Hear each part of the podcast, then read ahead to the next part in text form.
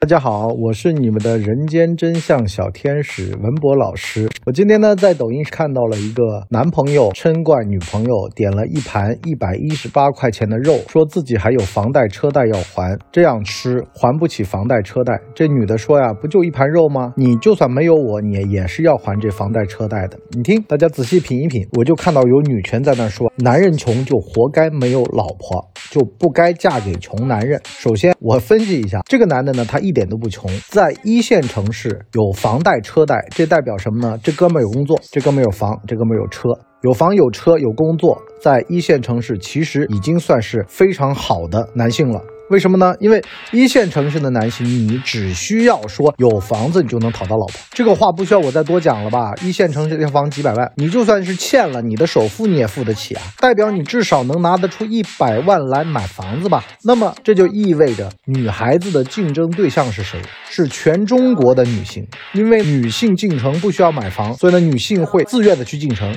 而男的如果没有房子，就留不在一线城市，所以这个男的其实算是比较优质的男的了。你们不要去听网上的那些女权在那儿跟你唧唧歪歪，因为这帮女的她在家里被她那个喝醉了暴打她的老公，打的乌眼青，跟乌眼鸡一样的，大气儿都不敢出。然后呢，在网上看到有的姐妹日子过得稍微好了点，就在那说：“哎呀，这种老公赶紧让他滚呐！我们女人就应该经济独立啊！我们女人啊就应该花着他的钱，住着他的家，生着孩子还得跟自个儿姓。哎呀，你这种生活呀是不对的，姐妹，你应该有经济独立的自由，你应该让男的更加的尊重你。凭什么？凭什么？凭什么？三连问，大概这么个意思。他们这帮人啊，就是把你往沟里带，自个儿生活不如意，希望所有的女的跟他生活一样不如意。最好呢，是你远离优质的男性，你也找到跟他一样烂的类似的老公，完事儿喝了酒揍他，因为呢他嘴巴碎，所以呢脸被揍得乌青，又不敢去法院，怕这个老公没了之后自己下半辈子不知道怎么过。反正这种事儿我就不说了，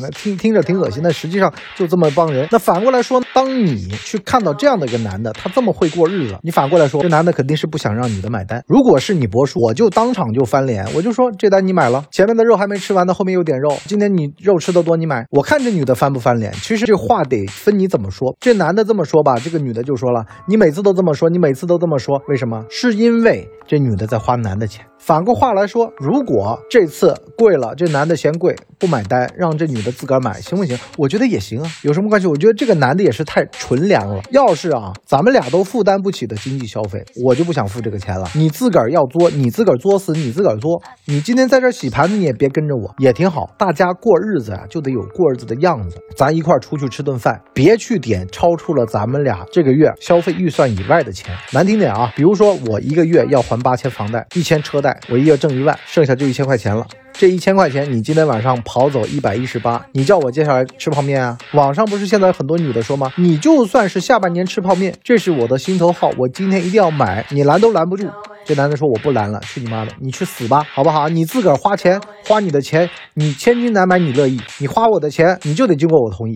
所以各位男宝宝们啊，你们也要学会强硬一点的去处理问题。面对这种吃干抹净还要嫌你不好的人，在公共场合还要让别人觉得这个男的不是人的人，你就勇敢的怼回去啊！你有本事你自个儿花钱嘛，你想怎么花，想怎么吃是你们家的事儿。你现在想跟我过日子，那你就按照我的要求来，你就按照我的游戏规则。房贷车贷为什么凭什么都是我背着呢？你也坐这个车了，你也住这个房子，你要不然也掏一笔。好了，这女的当场没话说。现代社会啊，给了男人太大的压力。压力你背在身上，好多女的还在我们的节目下方跟我留言，说什么呢？说你啊，还逼着你老婆去工作。如果兜里有俩糟钱，就应该让老婆在家里面好好享清福。我说啊，当你一个男的背着整个家里的这个大小的这种经济压力的时候，会撑不住的呀。你想啊，如果说老婆也上班，你自个儿也上班，父母也有工作有钱挣，那么我是一个独立的个体，我到时候真的我跟老板吵起来，我扇他一大巴掌，我说你给我滚，老子今天就不尿你这壶，我可以大大方方的。走出公司这门，回家跟我老婆讲：“老婆，你给我三个月时间，我现在先不工作了，我现在家我写剧本，我要拍电影了。”我老婆说：“无所谓啊。”可是呢，如果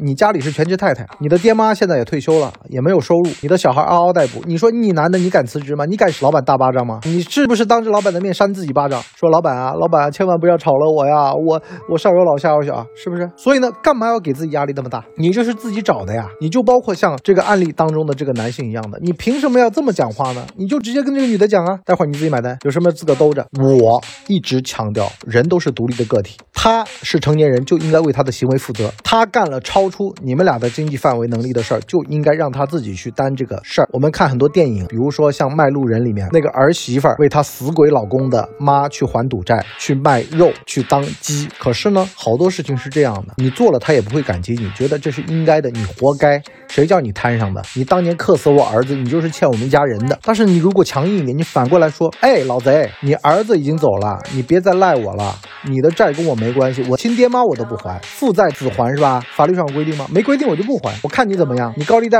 是觉得我们家还有活人能喘口气儿，能给你挣钱，你就把他抓走呀，该剁手该剁脚你剁呀，你该弄弄呀。对方也没没想法了，也不会再给他借钱了。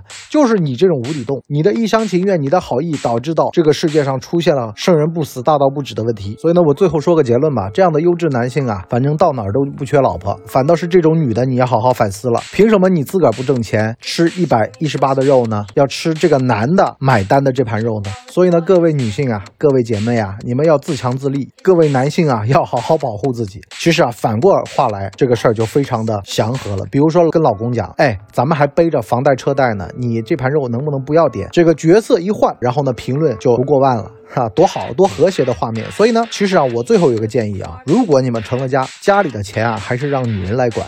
不当家不知柴米贵，你让他当了家，他敢给你点这么贵的肉呢？一般都是男的去点。我就很喜欢点那种贵的肉，然后呢，让我老婆在那干着急。哎呀，你不知道吗？啊，都是我挣的钱啊，你这个死鬼啊！